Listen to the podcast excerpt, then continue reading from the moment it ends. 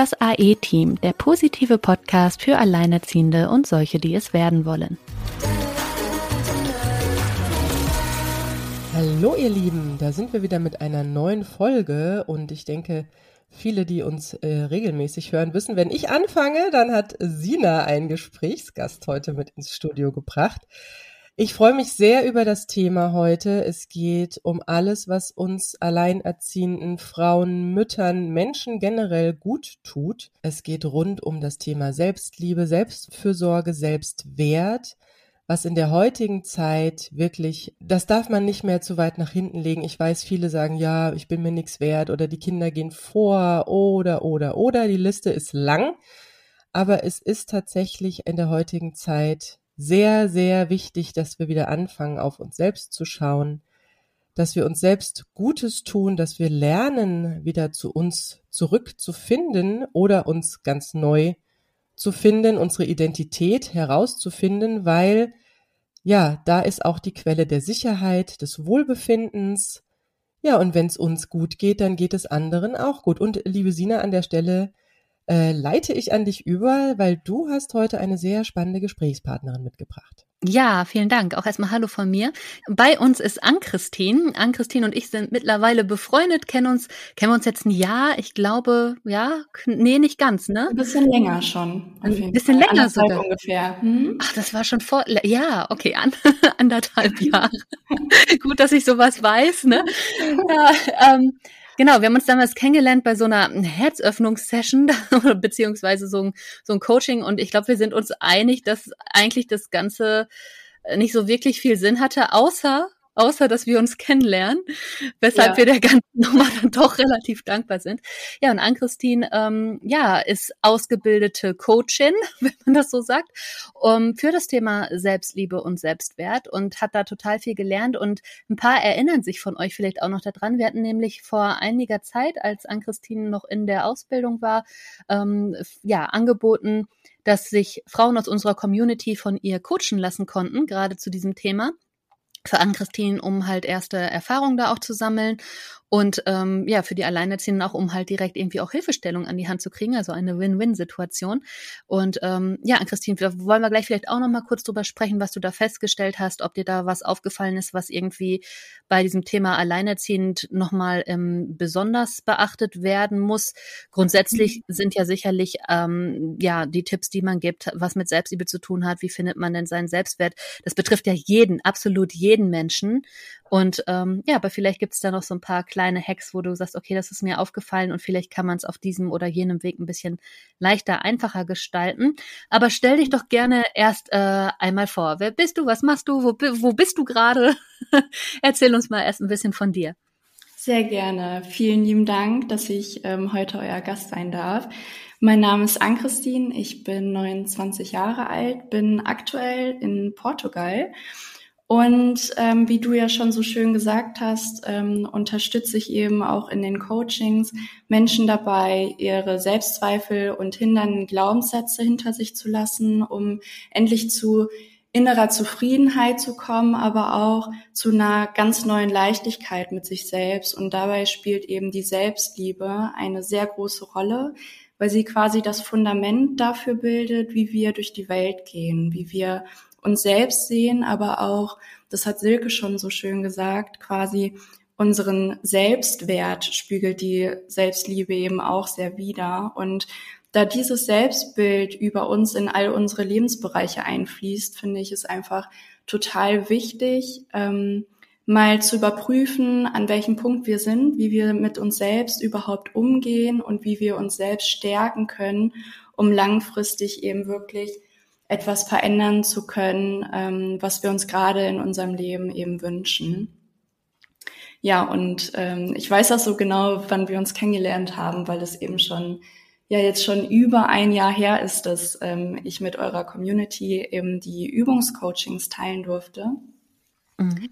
Und das war auf jeden Fall ähm, eine sehr schöne Erfahrung, ähm, wo ich gleich auch gerne noch ein paar ja ein paar Erkenntnisse mit euch teilen kann. Was sind das für welche? Können wir eigentlich direkt? Also was ich gemerkt habe, ähm, dass ähm, bei einigen, die ähm, beispielsweise die Trennung noch gar nicht lange zurücklag, also dass da auch noch viel Schmerz einfach da war, der sich im Coaching vor allem zeigen durfte.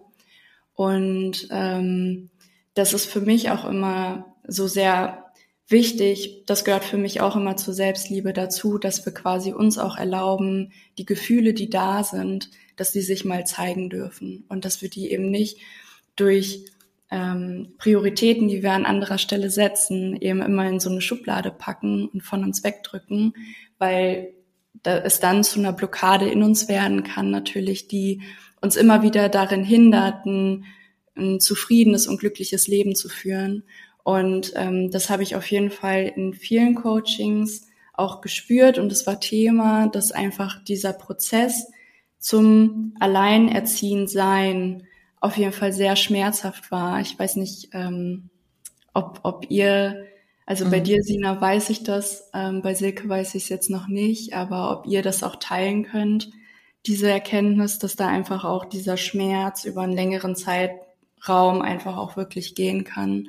Und ja, da habe ich das Gefühl also, gehabt, das war sehr belastend auf jeden Fall. Ja, es ist ja, ähm, also ich weiß, dass du jetzt ähm, keine Kinder hast, keine Mutter bist. Mhm. Ja. Und ähm, deswegen auch nicht alleinerziehende bist. Ähm, man strebt ja so einem gewissen Bild zu und da wird ja auch gesellschaftlich sehr gerne ähm, gefördert, dieses, äh, ja, dann ist man eine Familie, dann hat man Kinder und man hat ein mhm. Haus vielleicht oder was auch immer. Es sind ja so Lebensträume äh, oder Lebensvisionen, richtig die Bucketlist des Lebens, ne? Und ähm, und dann ist man an dem Punkt angekommen, ja, äh, wie auch immer. Oder ich meine, bei Sina ist das Bild ja schon vor der Geburt zerbröckelt, leider. Mhm. Bei mir ist es dann äh, beim kurz nach dem zweiten Kind, 14 Tage nach dem zweiten Kind äh, zerbröckelt ähm, worden. also von außerhalb, von meinem Mann da, meinem mhm. Und das ist natürlich, das ist ein Schock. Also das ist ja wirklich ein zugrunde liegender Schock, wenn ich sag mal das, was du, woran du dein Leben ausgerichtet hast oder ausrichten wolltest, nicht mehr da ist. Ja, also mhm. diese äußere Sicherheit ist es ja auch oft, ja, oder dieses, na, man ist zu zweit und man verlässt sich auf den anderen und da geht's ja um alles. Man teilt sich den Lebensbereich, man teilt sich die Finanzen, man teilt sich alles, den Freundeskreis teilweise, den, also man ist ja, man ist ja zu zweit dann, mhm. ja, und wenn das wegfällt, dann ist das ein sehr, also für mich war es wirklich ein sehr tiefer Schock, also ich nenne es wirklich eine der Lebenskrisen, eine der größten Lebenskrisen, die ich jemals erlebt habe. Mhm. Und das finde ich auch sehr gut, dass du das ansprichst, dass der Schmerz und die Gefühle dazugehören. Mhm. Weil was wir erkennen in unserer Gesellschaft ist auch immer dieses, ja, man ist mal happy. Oder bei Instagram sind immer alle hübsch. das ja. ist ja immer nur das Positive, das man nach außen zeigt, ja. Oder was gesellschaftlich gerne gesehen wird, ja. Mhm. Und dass dazu aber auch negative Gedanken und Gefühle gehören, wenn so eine Veränderung stattfindet im Leben. Ja. Es ist ja nicht so, dass Veränderung was per se Schlechtes ist. Aber dadurch, dass wir das Negative oder das, was dann in Veränderung gerät, gar nicht zulassen wollen, weil es mhm. irgendwie nicht so gelernt ist, weil man einfach auch keine Vorbilder dafür hat, ähm, gerät das halt in so eine Schublade, man drückt's weg und das macht dann ein, ein richtiges Problem und deswegen finde ich super gut, dass wir zum Thema Selbstliebe und Selbstwert nicht nur über, sage ich mal, Happy Times reden und wie es ja. dann alles schön werden kann, sondern wirklich erstmal ja da durchgehen, wie man denn überhaupt die Verbindung zu sich selbst wieder schaffen kann. Hm.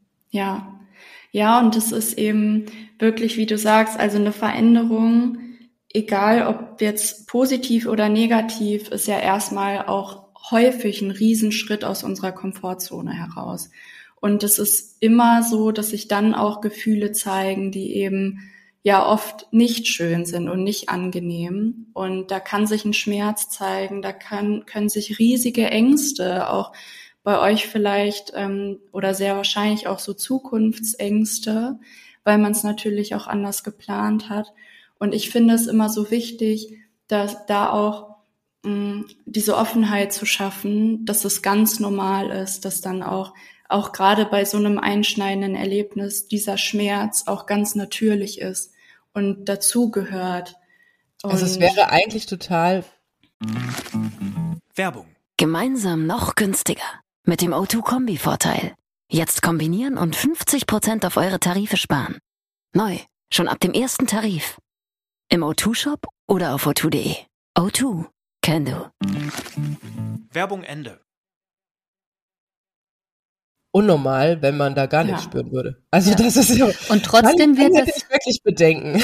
Und trotzdem wird es ja so ein bisschen erwartet. Ich wollte noch mal, Silke, du sagtest eben die Bucketlist des Lebens. Ich würde das gerne abändern in die Bucketlist der Gesellschaft, weil des Lebens ja, natürlich, ne? natürlich. Ja, ja, eher die Bucketlist der Gesellschaft. Das ist wirklich so scheinbaren Bucketliste, die man im Leben so zu erfüllen hätte. Ja, genau. Konjunktiv. Ja, also diese diese Checkliste ja, äh, man muss bis dann und dann verheiratet sein, man muss bis dann und dann mindestens das erste Kind haben, man muss auf jeden Fall ein Haus gebaut haben. Also diese Boxen, die man irgendwie abhakt, ey, ich habe diese Boxen nicht abgehakt und irgendwie geht's mir tatsächlich ganz gut damit. Und auch, ähm, ja, ich sehe es, mittlerweile sehe ich es gar nicht mehr so, dass es leider zerbrochen ist oder zerbröckelt ist, sondern ich bin der Situation sehr dankbar, weil ich weiß, dass ich sonst heute nicht da wäre, wo ich bin und ich bin gerade ganz gern da, wo ich bin. Aber das sind alles so Learnings, die erst viel, viel, viel, viel später kommen. Darum also in mhm. dieser Situation, wo dieser Schmerz halt da ist, wo ihr gerade so viel über die Gefühle gesprochen habt, was ich halt auch schwierig finde, ist gerade am Anfang, wenn sich im Außen was ändert, so wie Silke das eben ja auch schilderte, da kommt der Mann und sagt ja so auf Wiedersehen jetzt ähm, und man selber war da gar nicht auch innerlich drauf ausgerichtet. Man ist halt zu dem Zeitpunkt innerlich ja noch irgendwie auf Liebe und Verbundenheit ausgerichtet. Und dann mhm. kommt aber auch das Umfeld, das sagt, was für ein Arschloch, bla bla bla. Also da, da geht ja dann auch gleich die Wutschnur hoch und es setzt dich auch irgendwie in der Situation unter Druck, weil du das Gefühl hast, ah, du kannst mit den äh, Leuten in deinem engeren Umfeld da gar nicht mehr drüber reden, weil die zeigen dir einen Vogel dafür, dass du noch irgendwie überhaupt was empfindest oder fühlst. Und mhm. ähm, zum anderen, ja, du, du denkst halt auch, es ist irgendwie verkehrt. Also das, äh, dabei, man, man kommt gar nicht in den Gedanken oder erst sehr viel später in den Gedanken, ja, es hat sich was im Außen verändert. Das heißt aber nicht, dass sich auch automatisch was im Innen verändert. Andersrum wird ein Schuh draus. Wenn sich im Inneren was verändert, ist klar, dass es sich auch früher oder später im Außen spiegelt. Aber mhm. Nur weil jetzt außen was passiert, ändert sich ja nicht schlagartig meine Gefühlswelt. Ich bin zwar auch zutiefst verletzt, aber ja auch nur deswegen, weil ja bei mir noch ein anderes Gefühl eigentlich da war oder darunter gelegen hat. Wäre der mir schon zu dem Zeitpunkt egal gewesen, dann hätte mich das ja auch gar nicht treffen können. Ne? Und das zu akzeptieren und auch zu erkennen und sich zu erlauben, egal wer dir jetzt sagt, ja, mit dem würde ich kein Wort mehr reden oder äh, den bla bla, der wäre für mich gestorben. Ja, sagt sich alles leicht, wenn man von der Person nicht gerade ein Kind im Bauch hat, ne? Ja, ich finde das sehr spannend. Ich muss, ich weiß, wir schweifen gerade kurz ein bisschen ab, aber ich muss kurz an der Stelle einhaken, weil bei dir ist es zu einem recht frühen Zeitpunkt passiert und deswegen sind deine Freunde, die auch alle noch nicht, mhm. du bist ja sehr früh Mutter geworden, noch nicht diese Lebenserfahrung gemacht haben oder Mutter, Vater, sonst was, Haus gekauft, Kind gezeugt und so weiter hatten. Ja. Deswegen reagieren die so, was ja noch eine recht ja, jugendlichen Art der Trennung, ne? Äh, mhm. Der kann mich mal, ich will den nie wieder sehen. So, bei mir ist es genau andersrum gewesen, weißt du, da ist dieser, dieser harte Einschnitt gewesen und ich hatte zu dem Zeitpunkt ja nur Mütter, Väter ähm, mit kleinen Kindern, Haus gebaut, weißt du, so dieses echte enge Aneinanderschweißen und dieses echte finanzielle Zusammenstehen und wir müssen das jetzt durchziehen bis zum Ende unserer Tage, Ehe und so weiter. An der Stelle bin ich ja erwischt worden. Mhm. Und da war es nämlich genau andersrum. Als ich nämlich dann meine ganzen Freundinnen anrief, war es nicht, ach, was ein Idiot, ja, den siehst du nie wieder, sondern es war, nee, nee, nee, der meint das nicht so. Mhm. Nee, nee, das mhm. wird schon wieder. Ne, weil die, die aus einem ganz Fraktion. anderen, weil, das, weil es ein ganz anderer Blickwinkel war, weil die innerlich auf die Situation eingestellt sind, ähm, nee, nee, egal was da kommt, wir müssen das wuppen. Ja. ja, das ist sehr, sehr spannend. Also wie jemand mit einer jeweiligen Einstellung dann darauf reagiert oder auch in der jeweiligen Lebenssituation. Ann-Christine, in welcher Situation hat's dich denn erwischt? Weil du hast ja auch irgendwann beschlossen, dich mit diesem Thema Selbstliebe, Persönlichkeitsentwicklung ähm, zu beschäftigen. Was war für dich denn so ein ausschlaggebender Moment in deinem Leben, dass du gesagt hast, das Thema ist wichtig, das hat ganz viel mit mir zu tun, aber eben auch mit allen anderen. Also wann war für dich der Moment, wo für dich klar war, ich möchte A an meiner Selbstliebe arbeiten und das mhm. Ganze dann auch teilen? Also bei mir fing es quasi erst mit der Persönlichkeitsentwicklung an, dass ich einfach ähm, in so einem Veränderungsprozess war und ähm, eben auch schon selbstständig war und einfach dachte, okay, ich möchte auf jeden Fall irgendwie mehr über mich lernen. Ich möchte ähm, mich auch das, das passt vielleicht ganz gut äh, zu euch auch gerade. Ähm, ich möchte lernen, wie ich mich von Beurteilungen frei machen kann. Also das mhm. war so erstmal so der erste Step. Und gerade bei euch hat man ja auch gehört, also alle haben schnell eine Meinung zu etwas. Und äh, wie kann ich mich aber davon auch selbst ein bisschen frei machen, dass mich das nicht mehr so ähm, bewegt, was andere denken, was ich machen sollte mhm. oder wie ich etwas machen sollte. Und dann bin ich eben in der ähm, Anfang der Corona-Zeit auf die Coaching-Ausbildung gestoßen und habe da das Thema Selbstliebe für mich noch gar nicht so bewusst klar gehabt. Aber in der Ausbildung selbst, da durchläuft man quasi erstmal diesen ganzen Prozess, in dem ich jetzt andere Menschen begleite. Den durchlaufen wir quasi in dem ganzen Coaching, Ausbildungsprozess selbst, um eben natürlich diese eigenen Erfahrungen zu machen, aber auch um natürlich sich selbst kennenzulernen, die eigenen Glaubenssätze zu entdecken.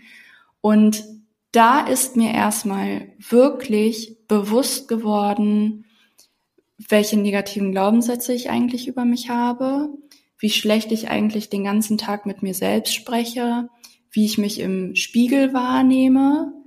Und dann ist mir erstmal wirklich aufgefallen, krass, der Mensch, der am schlechtesten mit mir spricht in meinem Leben, das bin ich selbst. Und ich würde niemandem gestatten, jemals so mit mir zu sprechen. Und dann fing ich eben an, habe mit Freundinnen darüber gesprochen, habe mit Familie darüber gesprochen, mit Bekannten und irgendwie jeder Mensch, mit dem ich gesprochen habe, hat gesagt, oh, das ist interessant, stimmt, ich rede auch so mit mir. Oder stimmt, wenn ich morgens in den Spiegel gucke, fällt mir auch nur auf, was ich nicht schön an mir finde. Oder wenn mir etwas nicht gelingt, fällt mir auch nur auf, was ich noch alles nicht kann, anstatt zu sehen, was ich denn gut mache. Und da ist mir erstmal bewusst geworden, was Selbstliebe für ein Riesenthema ist. Und in meinem Prozess, den ich dann durchlaufen bin und ähm, wo ich dann auch anfing, wirklich an meiner Selbstliebe zu arbeiten, meine inneren Glaubenssätze aufzulösen, die mich unbewusst immer wieder zurückgezogen haben, ist in mir immer mehr der Wunsch gewachsen, anderen Menschen zu zeigen, was wirklich für ein Potenzial in ihnen steckt und was für, was für eine Liebe in ihnen auch ist auch sich selbst gegenüber, die wir einfach befreien dürfen, weil es weil das einfach zu einer ganz neuen Zufriedenheit und Verbundenheit auch zu uns selbst führt. Wie bist du da vorgegangen? Was waren denn deine ersten Schritte? Also die Gedanken beobachten und immer wenn dann mhm. irgendwie du am Spiegel vorbei bist, dass du, äh, oder irgendwie sowas, dass du dann gesagt, nee, ja. nee, Moment mal. Und dir dann bewusst Sachen angeguckt hast, die du schön findest oder einfach Liebe in die Dinge gegeben hast, die du nicht schön fandst? Oder ähm, wie waren da so die Baby Steps am Anfang? Ja, also die Baby Steps waren quasi, dass ich erstmal wirklich, wie du sagst, meine Gedanken beobachtet habe und sie mir wirklich mal aufgeschrieben habe. Hm. Mal so ein paar Tage lang. Einfach mal, wenn ich was über mich denke. Das ist aber schon krass, weil, weil, weil wir, wir, wir mhm. denken ja so 50.000 Gedanken am Tag. Ja. da musst du ja. ja schnell geschrieben haben. Nee, ich nehme an, dass du nur die Gedanken aufgeschrieben hast, die ins Bewusstsein kam. Person äh, und das Negative betroffen haben. Genau, Oder ist ja, dir auch schon aufgefallen, genau. dass auch positive Gedanken dabei waren? Also das, das habe ich nicht so bewusst wahrgenommen auf jeden Fall zu der Zeit. Also ich hatte, ich war jetzt nie ein super unsicherer Mensch oder auch gar nicht unglücklich in meinem Leben, aber unbewusst habe ich einfach wirklich sehr schlecht mit mir gesprochen. Also wenn irgendwas nicht geklappt hat, dann habe ich mir schon den Gedanken gesagt, oh, bist du dumm also so einfach so dieses ähm, einmal so mit der Keule noch drüber. Mhm. Ähm, und das habe ich mir wirklich mal aufgeschrieben, was ich dann so an, an negativen Dingen mir selbst gesagt habe und es dann auch wirklich mal laut ausgesprochen. Weil ich finde, wenn wir das so in unseren Gedanken äh, still irgendwie so denken, dann ist es noch nicht so krass, wie wenn wir es wirklich mal aussprechen und uns mal wirklich die Zeit nehmen, um, um das mal auf uns wirken zu lassen. Und dabei ist mir eben aufgefallen, okay, ich würde es niemals jemandem gestatten, so mit mir zu sprechen. Warum mache ich es dann selbst? Ich habe hier einen sehr spannenden, also den Satz, den packe ich ja immer ganz gerne an der Stelle aus, aus dem Buch. Ähm, äh, da, da steht wirklich so auch, wie wir manchmal in Beziehungen oder ich meine, Beziehung gibt's ja in vielen Arten. Es muss ja nicht mhm. nur die mhm. Paarbeziehung sein, es kann ja auch die Beziehung zu uns selbst sein, aber gut, das ist jetzt mal ausgenommen, sondern auch mit Freunden, Familie und so weiter, weil du sagst, so würdest du nicht mit dir reden lassen. Mhm. Und dieser eine Satz sagt einfach, wir bleiben so lange in einer Beziehung, wie gesagt, egal in welcher Beziehung, mhm. mit einem Außenstehenden, ähm, solange der uns nicht schlechter behandelt, als wir uns selbst schlecht behandeln. Ja, und das ist genau der Ausdruck. Ja, also wenn mhm je nachdem, an welcher Stelle man ist, weil wenn man anfängt, in die Selbstliebe zu kommen, da passieren halt auch viele Dinge nicht mehr und es gibt dann dadurch interessanterweise auch wieder eine Sicherheit, dass man eben nicht mehr an so einen miesen Partner beispielsweise geraten würde. Ja, oder es, dein Umfeld verändert sich auf jeden Fall ja, dadurch. Das, das habe ich auch gemerkt. Ja. Ne, also du ähm, lernst nochmal ganz neu Grenzen zu setzen, ähm, auch zu Dingen wirklich Nein zu sagen, die dir nicht gut tun. Ähm, und das habe ich auch gemerkt, also dass sich dadurch einfach bestimmte Dinge verändern und ich auch bestimmte Beurteilungen, die ich früher mir anhören musste, mir heute gar nicht mehr entgegengebracht werden. Wahrscheinlich, weil ich einfach auch gar nicht mehr diese Ausstrahlung habe, mhm. dass ich offen für diese Beurteilung bin. Ja, genau. Das geht mir aber auch so. Wir haben das Thema ja öfter mit irgendwie Mom-Bashing und sowas oder mhm. wo ich immer sage, habe ich keine Erfahrung mit, kriege ich nicht mit, weil die Leute aber irgendwie auch merken, dass das nicht mein Thema ist. Oder wenn mal so ein Anflug kommt, ich unterbinde das halt relativ schnell. Also ich habe das Glück, dass ich das schnell reflektieren kann. Oft, also mhm. es war früher eher so mein Problem, dass ich dann im Nachhinein ganz oft bei Dingen dachte, boah, hättest du mal irgendwie dies oder jenes gesagt.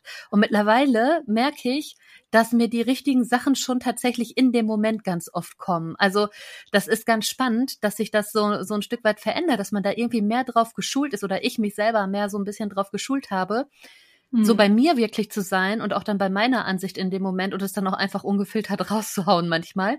Also gerade dann, ja. wenn es geht nicht darum, nicht einfühlsam zu sein oder so, das auf mhm. jeden Fall an anderer Stelle.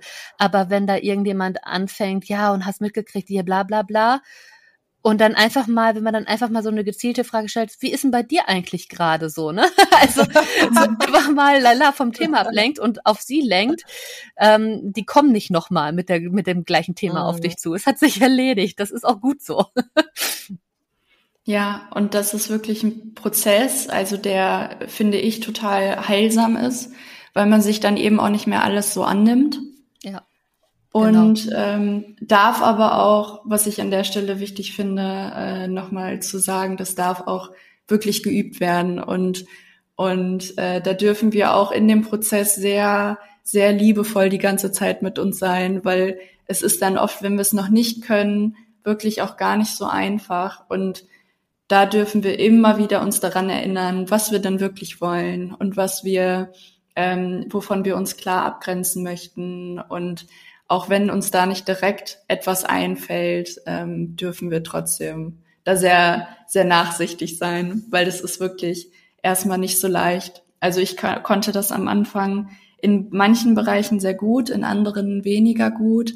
Und da habe ich auch erstmal in manchen Bereichen wirklich gemerkt, wie schwer es dann doch fällt, für sich einzustehen, gerade wenn man seinen eigenen äh, Wert auch noch gar nicht so bewusst für sich festgelegt hat.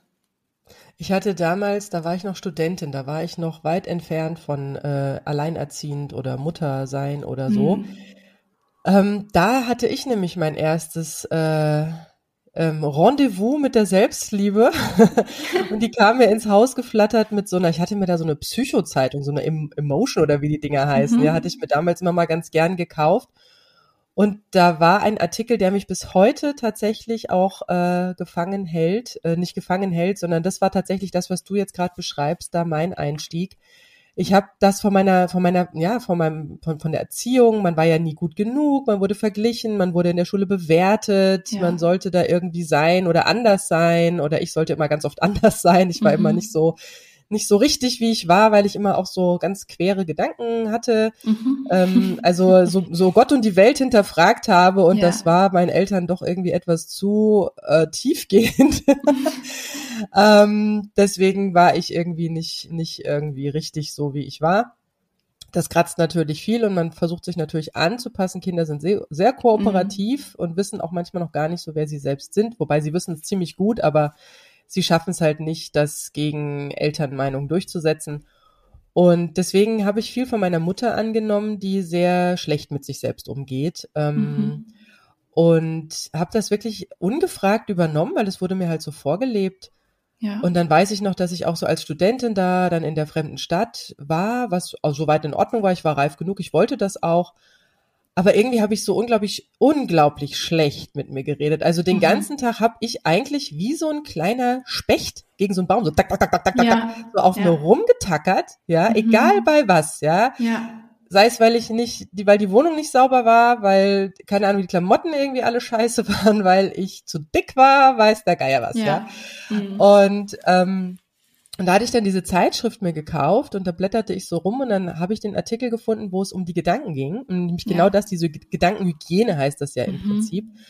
Und da wurde genau das beschrieben, dass man so im Prinzip nicht gute Gedanken, das darf man mit Gedanken ja tatsächlich machen. Mit Gefühlen ist es was anderes. Die nicht guten Gefühle wollen trotzdem gefühlt werden, aber ja. die nicht guten Gedanken, also diese negativen, dieser innere Kritiker ist das ja auch, oder dieses ja. Stimmchen, was dann immer mal so sitzt und sagt, nee, du schon wieder und nee und lalala. Mhm. Und es war ja klar, ähm, dass man, äh, dass man dem wirklich die, also das war sehr schön erklärt mit so Luftballons. Da stiegen so Luftballons auf so ein Bild auf, wo so Zettelchen dran waren und dann stand genau das da das dürft ihr mit euren schlechten Gedanken oder mit euren nicht wohlwollenden Gedanken machen. Packt die, hängt die einfach mal ganz so visuell innerlich an so einen Ballon und lasst mhm. die steigen. Also ab, ja. tschüss, ja. Weil mit jedem schlechten Gedanken, den du nicht dich, äh, man quält sich ja auch selbst damit, ja. Man muss Absolut. jetzt, man meint, gerade die schlechten Gedanken. Also es ist ja so, dass wir dann so einen absoluten, weiß nicht, so einen Selbst, Quälungstrieb äh, äh, dann auch haben. Je mehr wir uns quälen, quälen wir uns dann noch mehr. Und wenn dann was Gutes am Tag passiert, dann kriegen wir das manchmal gar nicht so mit. Das hast du auch eben sehr schön beschrieben. Ob da jetzt ein guter Gedanke dabei war, das weiß ich gar nicht mehr, ja. Mhm. Aber ja. wir sind so ganz doll fokussiert auf, auf, unsere, auf unseren Mangel, auf unsere Unzulänglichkeit, weil dadurch fühlen wir uns ja bestätigt in unserem Mangel, in unserem Selbstbild, in unserem Selbstwert. Ja, egal was du denkst, äh, das ist schon richtig, sagt doch auch Henry Ford. Ne? Also du egal, willst auf jeden Fall recht behalten, sagt er. Du hast auf jeden Fall recht, mhm. genau, weil, weil, weil das, weil das prägt dich mit und das fand ich sehr interessant und da habe ich zum ersten Mal angefangen, mal so den ein oder anderen Gedanken. Es war echt nicht leicht am Anfang, mhm. ja, weil man irgendwie auch, das ist wie so eine Schaulustigkeit, so eine innere. Weißt du, da ist ein Unfall passiert, ja, auf einer Autobahn und dann guckt man. Und genauso ist es so, wenn da innerlich wieder so ein, so ein mieser Gedanke aufpoppt über einen selber, dann, dann, dann ist da so eine Lust, sich damit selbst zu quälen. Ich weiß auch nicht, aber das hat habe ich tatsächlich dann, weil nach unten ist ja ist ja kein ist ja ist ja kein Ende. Also man kann das ja wirklich bis zum bis zur bis zur Selbstaufgabe durchziehen äh, oder bis in die Depression oder wo auch immer rein. Mhm. Ja, ähm, deswegen irgendwie gerade nach der Gibt es da eigentlich auch einen gesunden Weg, das zu machen? Weil manchmal frage ich mich in so manchen Situationen, ob man sowas macht, wenn man eigentlich was anderes Unterliegenderes hat. Man macht es mit Absicht, um einmal irgendwie auch Tränen an die Oberfläche zu spülen, an die man sonst nicht rankäme. Weißt du? Also als säße da was, was, was raus muss, ist aber noch nicht stark genug oder schlimm genug. Trotzdem ist es irgendwie belastend. Und wenn man dann noch selber in dieses Negative geht, holt man es raus und ist nachher dann doch wieder geklärter. Also äh, gibt es da auch so einen positiven kleinen Aspekt dran oder ist das einfach konsequent nur doof? also ich, ich persönlich glaube, dass es einfach vor allem erlernt. Also mhm. wir, wir lernen ja, wie ihr das eben auch so schön beschrieben habt, von Anfang an, ob jetzt in der Schule oder mittlerweile geht das ja, glaube ich, viel früher los, einfach auch andere Menschen zu beurteilen. Mhm. Und das findet ja häufig auch nicht im Positiven statt. Also wie oft ähm, loben Menschen sich gegenseitig und wie oft heben sie quasi nur das hoch, was gerade nicht gut ist oder ja. was gerade nicht gu äh, gut funktioniert. Das ist ja bei so vielen Menschen auch in der Arbeitswelt, die, die einen guten Job machen, aber der Chef immer nur am ja. Rummeckern ist an den Sachen, die jetzt nicht funktionieren. Aber das, was die ganze Zeit toll läuft, das ist irgendwie so im findet keine Beachtung. Genau, das läuft eben. Also da, da muss ich jetzt nicht zu sagen, weil das läuft ja eben. Und ich glaube, irgendwann lernen wir das einfach auch uns gegenüber. Und ich bin eben auch mit dem Glaubenssatz ähm, aufgewachsen und ich glaube, das hat mich auch sehr geprägt. Eigenlob stinkt. okay, ja. So dieses, das macht man nicht. Also das wurde mir jetzt nicht klar verboten, aber ich habe das eben, ich wusste, das wird bei mir in der Familie so gesagt. Und ich habe auch daraus, als Kind daraus geschlossen, okay, das macht man auch einfach nicht, dass man gute Dinge bei sich selbst hervorhebt. Das macht man einfach nicht. Das ist nicht erwünscht. Man ist ja auch gleich arrogant dann, ne? Also es ist ja sterbensarrogant, wenn man jetzt sagt, ich bin richtig gut da und da drin.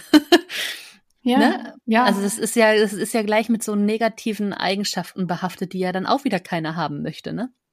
Genau, und ich glaube, das hängt auch ganz viel damit zusammen, dass wir das einfach auch nie lernen, dass wir uns selbst schöne Dinge sagen dürfen. Und alles, was wir natürlich auch nicht lernen, das tun wir oft auch nicht. Also wir handeln ja oft in den Mustern, ob bewusst oder unbewusst, ähm, der Leute, die, die wir beobachtet haben, als wir klein waren, mit denen wir aufgewachsen sind. Mhm. Wir übernehmen ja diese Strukturen oft unbewusst und auch gerade wie Silke so schön gesagt hat, wir haben oft keine Vorbilder. Also wenn es uns auch an Müttern fehlt, an Omas fehlt, an Vätern fehlt, an Opas fehlt, die sich selbst liebevoll loben. Und damit meine ich nicht in so einem arroganten, wie toll ich bin und guckt mich alle an, was ich Tolles kann. Also so, so einen männlichen Loben. So, ja, die machen das ja, also ich meine, also da, da, da, muss man sagen, nee, nee, Moment. Nee, ja, nee. ich habe eben auch schon gedacht, da, es gibt einen Unterschied, ne?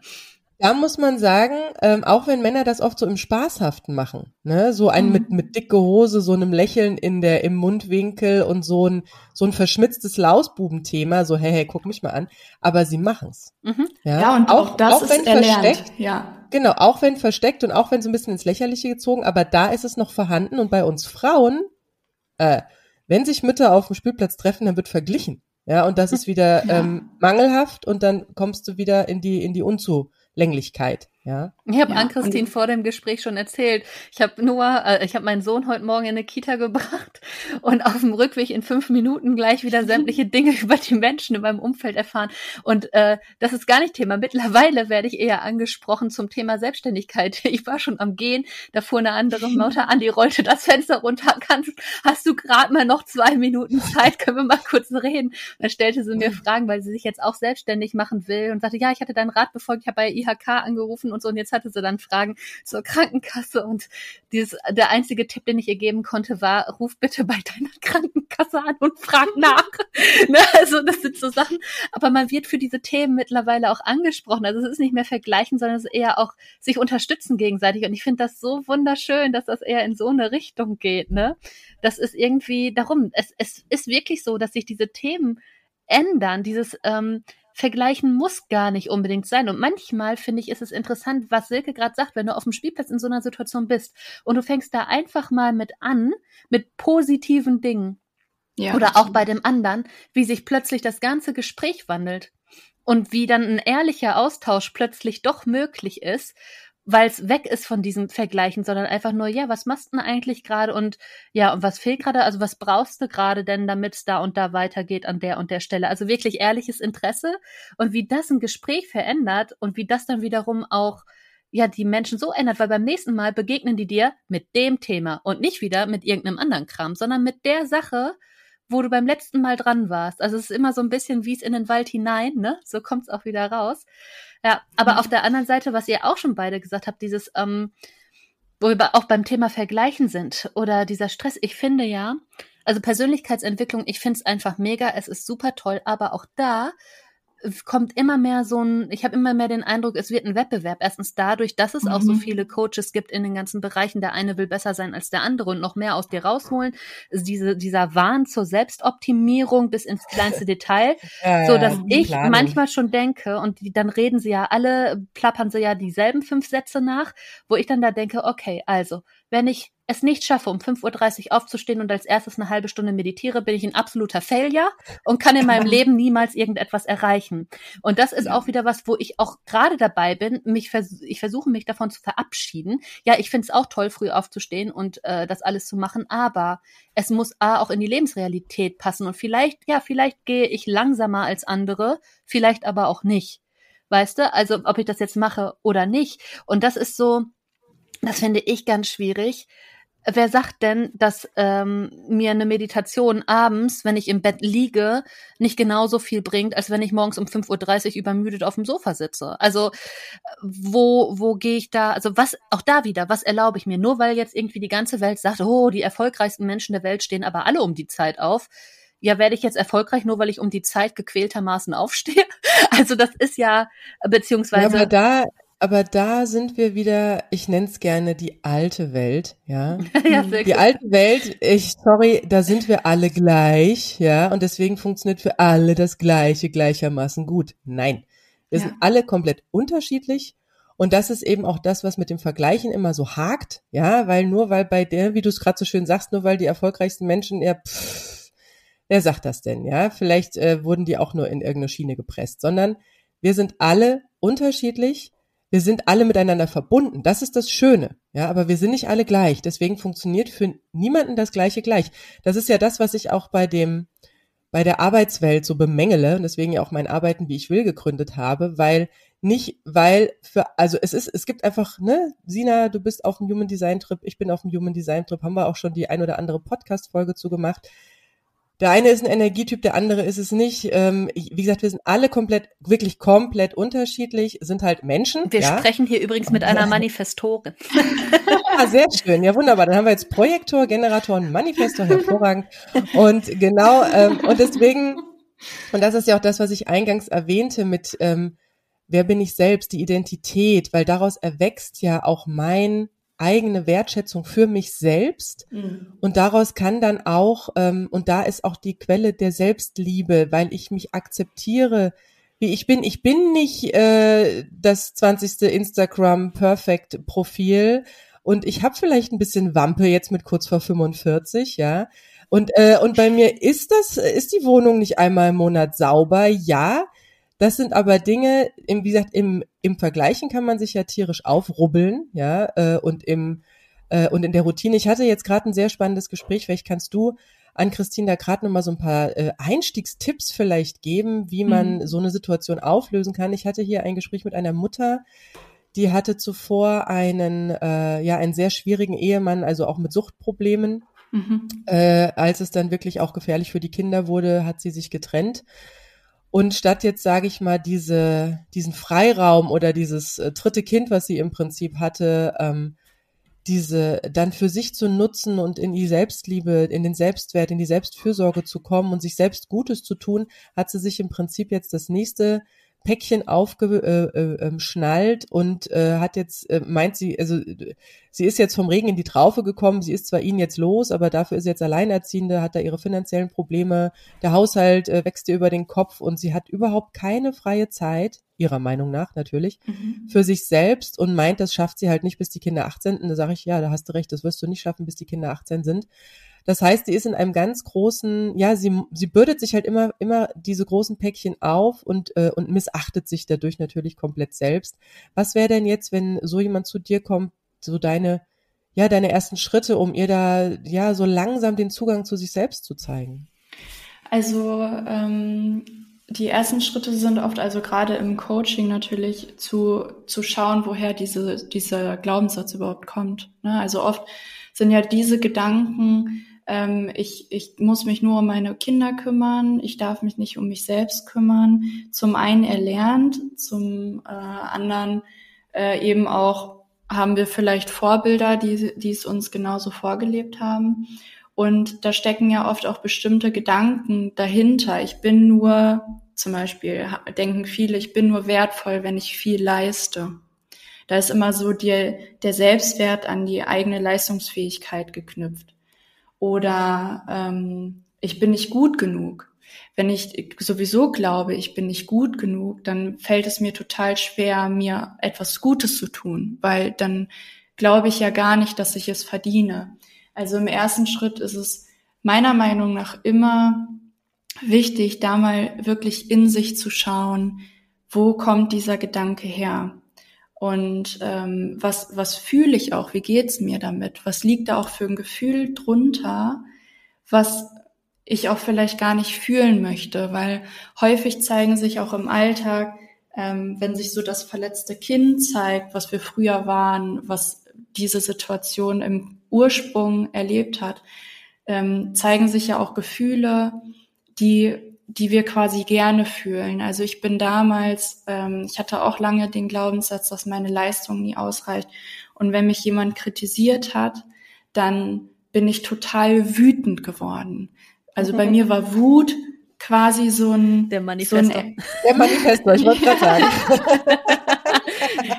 es lag mir auf der Zunge. Ja. Und die, diese Wut war bei mir einfach auch so ein negatives Lieblingsgefühl weil das für mich ja. einfacher zu ertragen war, als jetzt diese Traurigkeit und dieser Schmerz, der da noch drunter liegt. Krass, mir wird gerade klar, dass das wirklich so ist. Ich glaube, die Themen, die man da gerade auch im Human Design hat, was bei dir Wut mhm. ist und bei mir zum Beispiel dieses Frustration, das ist, glaube ich, ja, wirklich die, auch. das ist wirklich die Lieblings-Negativ-Emotion. Äh, ja, genau. Das ist ein richtig geiler Ausdruck. Danke. Ja, sehr gerne. Oh, schön, ich habe Gänsehaut, wo du das so sagst. Ähm, ja, und das aber für sich auch mal zu erkennen. Also oft verstehen wir uns in den Situationen ja gar nicht, weil wir diesen Glaubenssatz unbewusst erleben. Das ist nicht bei uns bewusst, sondern da wird ein Knopf bei uns gedrückt, der, auf den wir dann reagieren und dann oft auch in einem bestimmten Gefühl, eben dieses Lieblingsnegativgefühl, was für uns aushaltbar ist und wo wir vielleicht dann auch erstmal ähm, Druck ablassen können. Aber dadurch ist dieses was bei, was bei Wut natürlich toll funktioniert, aber Frust ist kein ist kein Druck ablassen. ja, Sorry, ich muss mal kurz reingrätschen. Ja, das stimmt. Aber mh, mm, zumindest ist es eben dann für uns erträglicher auszuhalten, oft als dieses Gefühl, was eigentlich noch darunter liegt. Weil diesen Frust, den kennen wir schon. Diese Wut, die kenne ich schon. Und Wut mhm. ist auch gerade als Mädchen nicht immer schön, weil du es gar nicht rauslassen darfst immer. Mhm. Also oft ist es gerade so als Mädchen, äh, wenn du aufwächst, so dieses, nee, wütend sein darfst du nicht, dann geh auf dein Zimmer. Ja, ja. Oder ähm, das wird eben noch bei Jungs häufig mehr akzeptiert als bei Mädchen. Mhm. Und ähm, daher finde ich das immer total wichtig, da mal drunter zu schauen. Also A, mal zu spiegeln oder mal zu sich selbst zu beobachten, wie reagiere ich eigentlich in bestimmten Situationen, wo ich, in denen ich mich selbst nicht verstehen kann. Und was, also im Coaching, wie gesagt, schauen wir dann immer, was liegt da noch drunter? Also was liegt da noch drunter und wann habe ich das das erste Mal so empfunden? Und dann kommen wir eben auch zu dieser Situation, in der das entstanden ist und können das dann quasi auch, wenn wir das erkennen, erstmal ähm, auch durchfühlen für das Kind von damals, weil auch mhm. das hat ja noch dieses Päckchen zu tragen. Ähm, und können es dann im nächsten Schritt auch liebevoll loslassen. Also diese Situation von damals einfach quasi symbolisch beenden, weil die ist ja schon lange vorbei. Wir tragen mhm. eben nur dieses Päckchen noch mit uns und können uns dann eben auch bewusst für für etwas Neues entscheiden. Also wir können dann diesen Glaubenssatz bewusst ins Positive umwandeln und danach das natürlich in unserem Alltag immer wieder üben, weil auch bei mir die Wut oder das Gefühl, ähm, dass meine Leistung nicht ausreicht, war natürlich nicht von heute auf morgen weg. Aber ich konnte mich in den Situationen, wo das dann entstanden ist, einfach verstehen und dann konnte ich reagieren. Also dann quasi sich selbst darin ertappen, oh, jetzt bin ich wieder an dem Punkt, aber ah, okay. jetzt kann ich neu reagieren. Mhm. Und wie ist so deine Erfahrung jetzt aus dem Coaching mit deinen, ähm, ich weiß nicht, Frauen, Männern, Menschen, die so zu dir kommen? Ähm, also das wird ja wahrscheinlich so eine Art Knackpunkt sein. Äh, das wird ein Bewusstwerden sein mhm. und dann ein, ein neu sich orientieren. Ähm, wie, ne, ich, ich will jetzt nicht mit dem Thema schnell oder Zeit kommen, aber, aber wie nimmst du diesen, diesen Wandel wahr bei deinen ähm, ja, Kundinnen, Kunden? Also dieser Wandel, also gerade im Coaching zeigt, zeigt sich häufig unglaublich viel aufgestauter Schmerz, mhm. der natürlich dann auch, ähm, also das ist dann häufig wirklich ein Gefühlsausbruch, mhm, ja. der eben dann auch wirklich absolut sein muss in dem Moment, finde ich immer. Also ich finde es so schön, wenn dann dieses Gefühl, was man so lange aufgestaut hat, endlich mal rauslässt und mhm. ähm, merke aber immer wieder, dass auch im Coaching, also weil wir quasi ja dann uns bewusst für etwas Neues entscheiden und dann auch im Coaching quasi dieses Kind von damals an die Hand nehmen und an einen schönen Ort gemeinsam gehen und mal das durchfühlen, wie das dann jetzt ist, das auch mal hinter sich zu lassen, hat das auch immer was unglaublich befreiendes, aber auch so was liebevoll mit sich selbst heilendes. Mhm. Und ähm, da sind die gerade so auch die Erfahrungen nach den ersten Tagen, die mir so gespiegelt werden, einfach total schön, weil es für uns natürlich häufig auch dieses Grundbedürfnis ist, uns selbst überhaupt auch mal besser zu verstehen. Das ist ja für uns oft auch schwer auszuhalten. Also für mich war das damals unglaublich schwer auszuhalten, warum ich denn immer diese Wut empfinde, wenn mich jemand kritisiert. Ich habe selbst nicht verstanden, war dann auch noch wütend auf mich, warum ich denn jetzt diese Wut habe, obwohl andere ja total gut mit dieser Kritik umgehen können und ich auch immer in mir natürlich, also mein Kopf hat gesagt, die Person möchte mir nichts Böses damit, und oft habe ich ja auch, wenn jetzt zum Beispiel ich irgendeine Hausarbeit geschrieben habe und habe jemanden gefragt, kannst du mal rüberlesen, dann wollte ich ja auch das Feedback, konnte aber an anderer Stelle dann trotzdem nicht damit umgehen und bin wütend geworden, wenn dann was nicht gepasst hat. Das heißt, ich habe mich da selber auch nicht verstanden. Es war für mich eine total große Belastung, auch diese Wut dann zu empfinden. Und das hat sich bei mir eben auch dann total aufgelöst dahingehend, diese Wut war zwar noch da, ich durfte daran arbeiten und es war ein Prozess und es war auch erstmal total schmerzhaft, natürlich in diese Situation zurückzugehen, wo es entstanden ist. Ähm, aber gleich, gleichermaßen auch danach natürlich total befreiend, endlich mal diesen Schritt in diese, in diesen Schmerz zu gehen, also das quasi zu durchlaufen, um dann natürlich auch dieses neue Gefühl, was ich mir ja die ganze Zeit gewünscht habe, zu fühlen. Und das wird mir eben auch immer wieder rückgemeldet, also auch von ähm, meinen Coaches oder Klientinnen, die ähm, das dann auch im Coaching natürlich erstmal als schmerzhaft empfinden. Und ich finde auch, das gehört zum Coaching auch an der Stelle häufig dazu und ist auch überhaupt okay. Weil oft denken wir, nee, ich kann mich jetzt nicht so äh, offen zeigen oder wir sind, haben ja oft Hemmungen, auch dann diese Gefühle alle zu zeigen. Und das muss niemandem peinlich sein. Also jeder von uns hat diese Gefühle irgendwo verankert und es ist ganz natürlich, dass das auch ein Teil von uns ist, aber wir dürfen es auch liebevoll loslassen. Also wir dürfen es uns selbst wert sein, das dann auch wieder abzugeben. Ja, aber hm. es herrscht ja auch eine große Angst vor Gefühlen. Ja, ja, wenn sie nicht gerade super Freude oder hey, ich habe im Lotto gewonnen oder sonst was sind. Mhm. Ja, weil ähm, ja, weil vielleicht auch viel aus der Kindheit kommt. Na klar, so Männer, wir haben oft gesagt bekommen, oder ich habe das auch gesagt bekommen, Indianerherz kennt keinen Schmerz, ja. Mhm.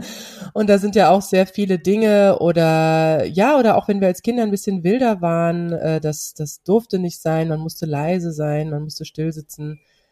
Ähm, das war sehr, sehr, also das ist schwierig. Ich, ich, ich frage mich immer wieder, wo bei unserer Elterngeneration, also meiner Eltern, also wo meine Eltern Eltern waren und auch, ich meine, da gibt's ja auch einen Rattenschwanz nach hinten raus, mhm. ja, wo das denn da alles so herkommt und wo denn diese ganzen Sprüche so herkommen. Und ich finde es auch immer so faszinierend zu sehen, Die Hälfte auch wenn man selbst von, von Frau Hara aus der NS-Zeit. Ja, ja, genau, ja, ja. Deswegen, da wollte ich jetzt auch gar nicht drauf ich hinaus, weiß. aber Aber ich weiß auch, wenn man gar nicht so einen bewussten Umgang auch mit sich selbst lernt, dass man bei den Kindern gerade wieder das gleiche Knöpfchen drückt, ja. Ja. Und wenn dann so eine, ja, irgendwie Situation, keine Ahnung, Kind hat Glasflasche runtergeschmissen oder so, ja, irgend sowas, ja, dass man dann automatisch so, so im Kopf rumwühlt und überlegt, okay, wie reagiere ich jetzt? Und dann fällt einem halt nur meistens in der Ad-Hoc-Situation das ein, was die eigenen Eltern gemacht haben, ja. mit den gleichen doofen Sprüchen, ja, also da muss man sich auch mal wirklich bewusst drüber werden. Ja, absolut. Man hat schon so ein bisschen rausgehört, dass ja, also so wie es geschildert, wie du es geschildert hast, was auch im Coaching passiert. Es klingt ja auch ein Stück weit nach Verhaltenstherapie. Vielleicht ähm, sollte man da auch nochmal dazu sagen, dass es total wichtig ist, dass man, wenn man so ein Coaching machen will, auch guckt, dass derjenige, so wie Ann-Christine, auch wirklich eine Ausbildung in dem Bereich hat, weil mhm. dieser Begriff ist ja nach wie vor nicht geschützt und ähm, ja. es tummeln sich so viele die in diesem Bereich was tun wollt, aber guckt wirklich, was für ähm, was für eine Ausbildung steht dahinter, ähm, weil es eben in diesem psychologischen Bereich geht. Und ähm, ich finde auch gerade die die Fragen. Ich meine, das ist witzig, weil ähm, ich habe jetzt noch kein Coaching bei Ann-Christine gemacht, aber wir sprechen ja so sehr viel und offen und ehrlich. Ähm, und ich erinnere mich noch an eine Situation, als wir mal gezoomt haben und hat mhm. Ann-Christine eine Frage gestellt, die eigentlich total simpel war, über die ich immer noch nachdenke, weil es einfach so krass war, dass ich mir diese Frage eigentlich selber noch gar nicht gestellt habe. Und es ging um das Thema Partnerschaften. Und äh, ich habe alles aufgelistet, was ich alles vorher noch machen will. War ja der Meinung, ja, das kommt irgendwann mal, aber erst will ich dieses und jenes erreichen und schaffen und machen und äh, das umsetzen und dieses Projekt und jenes Projekt. Und Ann-Christine hat dann einfach ganz cool irgendwie gefragt, ja, aber Sina, warum glaubst du denn, dass dich ein äh, Partner davon abhalten würde, diese Dinge zu tun? So, bam. ne? Ich dachte so, ähm, okay, ja, stimmt. Warum eigentlich? Ne? Also manchmal sind es wirklich Fragen, die erstmal total simpel klingen, die man sich vielleicht selber einfach nur noch nicht gestellt hat, die nachher diesen Prozess in Gang bringen. Ne? Also dieses Jahr in sich reinhören, da denkt man, ja, das kriege ich ja vielleicht alleine hin, aber ich glaube, so ein Coaching ist total wichtig, gerade wegen der Fragen, die man sich selber einfach nicht stellt. Ja, und auch ähm, da kann ich total gut auch einmal äh, noch mehr, noch ein bisschen tiefer gehen, weil auch als Coach, wir, wir sind einfach Meister darin, uns auch selbst ein bisschen zu veräppeln. Also ja, wir wissen ja ungefähr, wo unsere Schmerzpunkte liegen, aber ein anderer, wenn dich noch mal ein anderer darin begleitet quasi, dann drückt, dann drückt er eben wirklich auch mal die Schmerzpunkte. Und wir drücken ja gerne auch so drumherum. Also wir laufen dann gerne zwar schon mal da rein, aber dann nehmen wir doch noch einen kleinen Umweg um diesen ganz tiefen Schmerz drumherum. ähm, und ja, das, das ist eben, also da kannst du auch ähm, tatsächlich ausgebildet sogar sein. Es ist oft einfach wirklich noch mal was anderes, wenn uns jemand anderes solche Fragen stellt. Ja, und ich finde es da auch ganz wichtig, dass man auch, deswegen haben ja auch viele Coaches auch so ein, so ein Erstgespräch, ähm, mm. kostenloses Erstgespräch, dass man den auch erstmal kennenlernt, weil man kann nicht mit jedem. Das ist einfach nee, so. Absolut. Und ähm, ich finde es auch persönlich immer schwierig, wenn Coaches ähm, etwas versprechen. Also was ich, ich kann sagen, wie, welche Methode ich mit wem durchlaufe und wie das Coaching aussieht. Aber ich finde es auch immer ganz wichtig, im Coaching auch ganz klar zu machen, dieses Coaching ist quasi auch nur der erste Schritt. Es muss immer auch die Bereitschaft natürlich geben, dass jemand auch wirklich etwas verändern möchte mhm, und auch ja. nach dem Coaching sich immer wieder auch Prioritäten setzt, daran weiter zu arbeiten. Ne, weil ich kann jeden Menschen natürlich, ich kann ich kann dich darin begleiten und ich kann dir eine Begleitung sein, auch durch diese tiefen Gefühle, durch diesen tiefen Schmerz, ins Schöne rein und mit dir kraftvolle Entscheidungen treffen. Aber wenn du danach quasi nicht bereit bist, weiter daran zu arbeiten, kann ich das für dich nicht übernehmen. Und das finde ich auch immer ähm, wichtig, dass ich da jetzt auch nicht irgendwie Dinge für jemanden verspreche, die ich, die ich selber ähm, ja gar nicht zu 100 Prozent ähm, ja versprechen kann, weil ich eben natürlich äh, das nicht leisten kann, jetzt den, den nächsten Schritt für den anderen zu gehen. Also da muss jemand einfach wirklich selbst die Bereitschaft haben. Und das finde ich immer schwierig, wenn dann Coaches auch zu viel versprechen. Natürlich kann ich Erfahrungen teilen, wie das bei meinen Klientinnen war. Aber aber das ist ja auch diese Mentalität, die wir aktuell in der Gesellschaft haben, dieses, man kann sich alles kaufen. Also ja. Ne, man, äh, man kann sich irgendwie Gesundheit kaufen und man kann sich irgendwie äh, Glückseligkeit kaufen. Alles ist, also ich meine, ich komme ja aus der Werbung, ich bin ja Designerin und ich mhm. habe gerade drüben einen Katalog liegen von einer Kosmetikfirma, wo drauf steht, die Kunst glücklich zu sein. Von einer Kosmetikfirma, wo irgendwie awesome. ein Lippenstift 50 Euro kostet, wo ich denke, das ist halt das, was die Werbung leider tut und das ist was, was uns in den Köpfen drin ist, dass man macht's Radio an, dann läuft dann irgendwie alle Viertelstunde irgendeine Werbung und es geht immer halt um diese menschlichen Grundbedürfnisse, aber da ist immer ein Preis dran, mhm. ja. ja. Auch ein Coaching hat einen Preis, ja, aber wie gesagt, es ist ja nur eine Einladung, ähm, sozusagen ein Stück weit an die Hand genommen zu werden, wenn man wirklich selbst da merkt, dass da bei einem was verändert werden möchte oder ich finde es auch so, so wichtig, das hatte ich ja eingangs schon gesagt, dass man ja äh, nicht immer also sich nur am Außen orientiert und ähm, äh, oder ne, es gibt ja auch viele, nochmal zum Thema Alleinerziehend, so, so dieses Thema Einsamkeit oder auch Sina ja gerade Partner irgendwie angesprochen, ist ja auch ähm, so dieses, okay, ich, äh, ich drangsaliere mich jetzt selbst so lange, bis da wieder ein Partner ist, der mich endlich glücklich macht. Ja, mhm. das ist ja so dieser Blick nach außen. Da muss was im Außen für mich Gutes geschehen und ich habe schon so viele Erfahrungen gemacht, auch im Freundeskreis, im Familienkreis, dass jemand, der tatsächlich sich, also ich merke es mittlerweile stark, wie Menschen sich selbst behandeln und ich sag mal, einen Freundeskreis kann man aussortieren, in der Familie ist es etwas schwieriger. da und deswegen bleibt man mit den Menschen einfach dann doch auch äh, in Verbindung. Und, ähm, und wie wirklich tatsächlich Menschen, die so ganz negativ sich selbst gegenüber eingestellt sind, auch immer nur das Negative im Außen sehen, auch immer nur über das Negative sprechen wollen, über die Probleme, statt einfach mal irgendwie sich einen Kaffee zu nehmen und vielleicht aber mal die Klappe zu halten. Ja, ich zitiere ähm, gerne Bambi. Wenn du nichts Nettes zu sagen hast, solltest du den Mund halten. Ach, wie schön. Ja, aber das ist ja auch wieder so ein sich verschließen, ne? Man will nur das Gute zulassen. Ja, aber liebe, ja. liebe Anke, du hast, du hast uns ja noch versprochen am Anfang, äh, Tipps. ich glaube im Vorgespräch, Tipps. Wir hätten gerne Tipps von dir, die man vielleicht, ne, wenn man jetzt nicht ne, wir wissen ja, wie es ist, frische Trennungsphase, alles ist drunter und drüber, oder man hat kleine Kinder zu Hause, oder, oder, oder, die To-Do-Liste wird immer länger. Ähm, wie kommt man denn so in so erste Steps? Was kann man zu Hause vielleicht schon umsetzen? Wie kann man vielleicht reinfühlen, ob das Thema für einen Relevanz hat? Ja, also was ich immer schön finde, generell sich einfach so, so ganz kleine Momente zu nehmen. Und ich ähm, finde es auch schwierig, wie Sina das eben gesagt hat. es gibt viele, die sagen, ja, du musst nur jeden Morgen 30 Minuten meditieren oder du musst nur dies jeden Tag machen.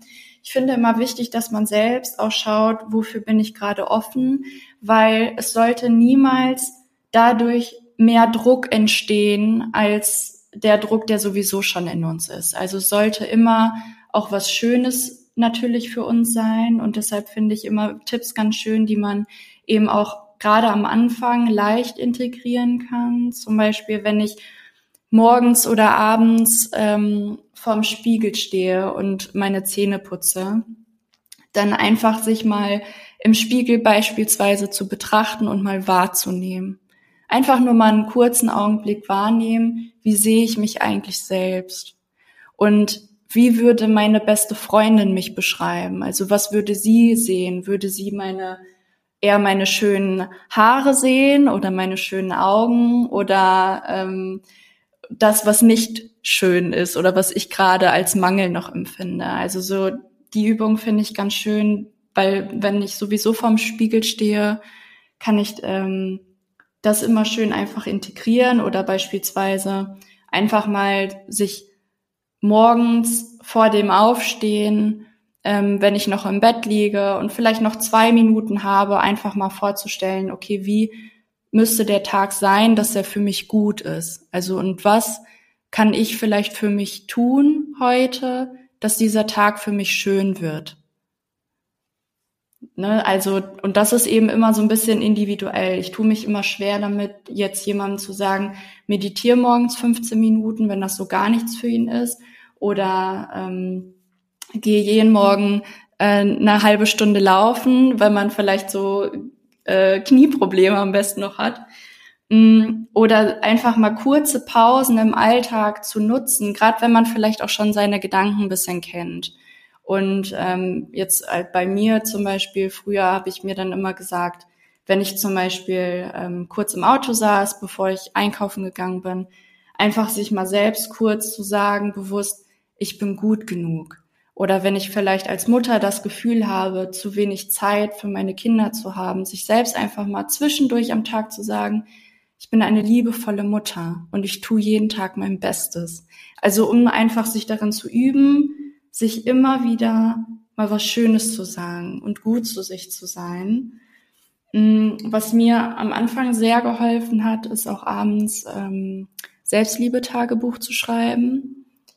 Ähm, und da hat natürlich jeder vielleicht abends ein anderes Zeitfenster, aber wenn du auch nur fünf Minuten am Abend hast und ein leeres Buch zu Hause, was vielleicht schon lange mal beschrieben werden wollte, dann kannst du dir das einfach gerne abends mal schnappen und einfach dich darin üben, aufzuschreiben, wofür du dich heute liebst. Also was war heute schön am Tag, um auch abends nochmal eben eine, einen positiven Tagesabschluss quasi zu kreieren. Oder wenn gerade viele Gedanken kreisen, du irgendwie gerade viel Druck hast, dann einfach mal deine Gedanken aufzuschreiben, damit dir auch bewusst werden kann, wie es dir gerade wirklich geht. Das finde ich auch immer so einen sehr schönen ähm, Tagesabschluss quasi, weil ja wir uns dann vielleicht auch noch mal bewusst Zeit nehmen und da kannst du für dich auch immer schauen, wie viel Zeit du gerade hast. Also auch wenn du nur drei Minuten hast und es nur für einen Gedanken reicht, aber dann ist dir dieser Gedanke vielleicht schon mal bewusst geworden und auch wirklich ganz ohne Druck.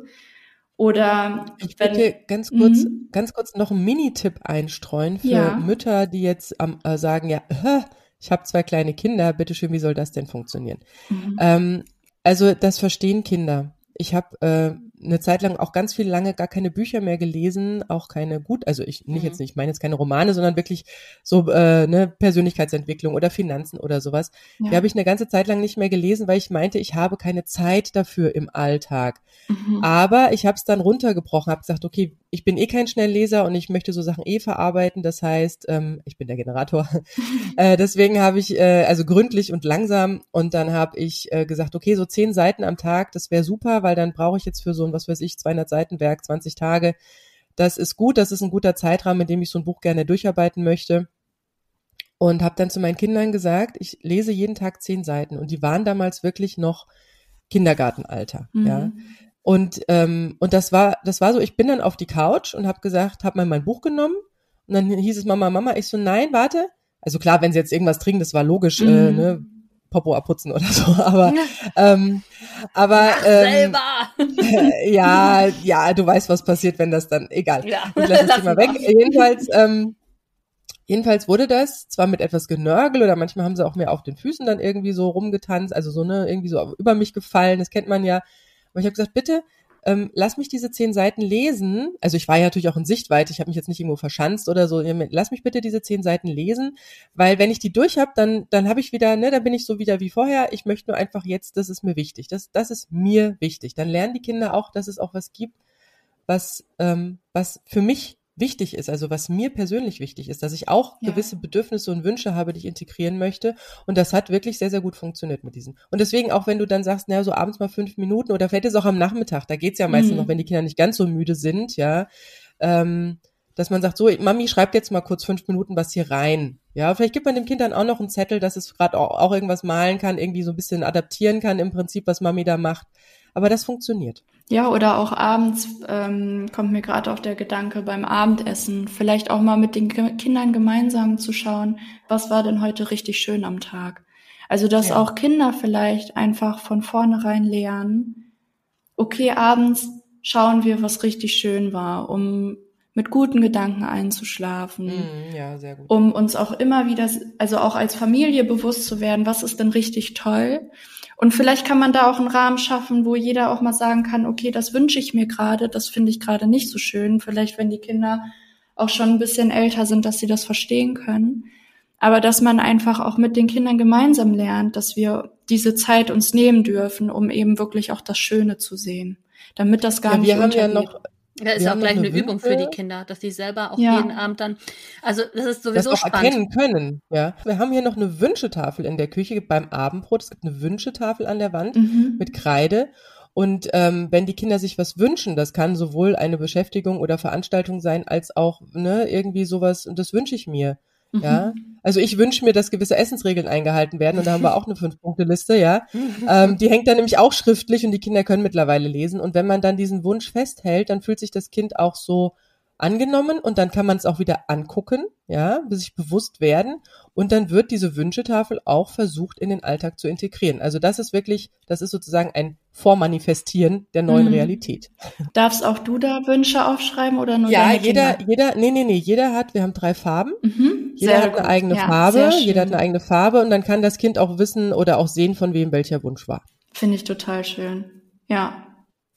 Ja, und das sind so Kleinigkeiten, die, die man eben schon immer auch unterbringen kann, finde ich. Also ähm, klar, wir sagen oft, ich habe keine Zeit dafür, aber in Wirklichkeit ist es vielleicht gerade für uns zu unbequem oder wir, ähm, weil ich meine, wir, wir haben ja schon auch Zeit, irgendwie abends dann nochmal eine Netflix-Serie zu schauen oder vielleicht gerade mhm. diesen Podcast zu hören.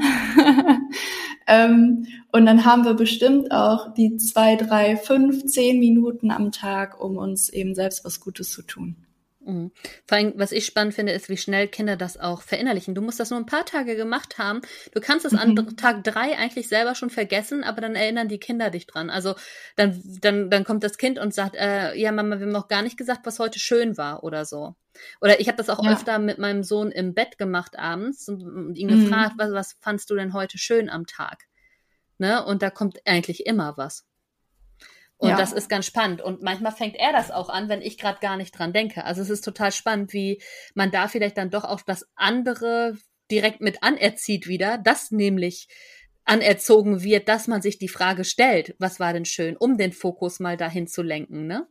So dass ja. er es vielleicht später auch noch macht, dass es für ihn selbstverständlich wird, sich abends oder im Laufe des Tages diese Frage zu stellen. Ja.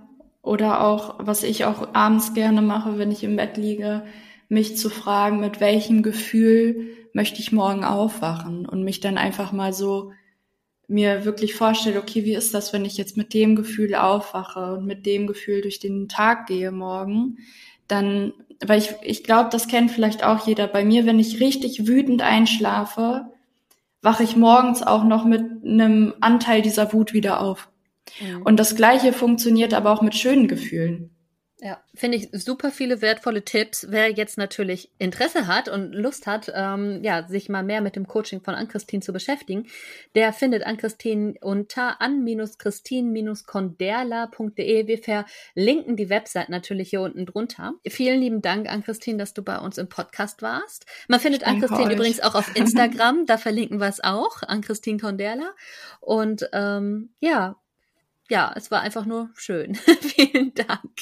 Ich danke euch auch ganz herzlich und ähm, ich möchte einfach nur noch mal dich wirklich ermutigen, wirklich liebevoll mit dir selbst zu sein, ähm, um dich selbst zu stärken, aber auch um, wie wir das so schön auch im Podcast schon herausgefunden haben, um deinen Kindern auch mitzugeben, dass wir das machen dürfen. Bin gerade ganz angetan und äh, nee, ich äh, freue mich sehr über diese Folge. Ich freue mich sehr, äh, wenn das die ein oder andere Anregung bei unseren lieben meist Zuhörerinnen ausgelöst hat. Und äh, ja, es ist ähm, nicht nur im Innen, äh, äh so im Außen, also im Innen fängt's an, sondern auch im Kleinen wie im Großen. Deswegen fand mhm. ich die kleinen Anregungen von Ann-Christine sehr, sehr wertvoll, weil im Kleinen fängt es an, meistens sogar mit einem Gedanken.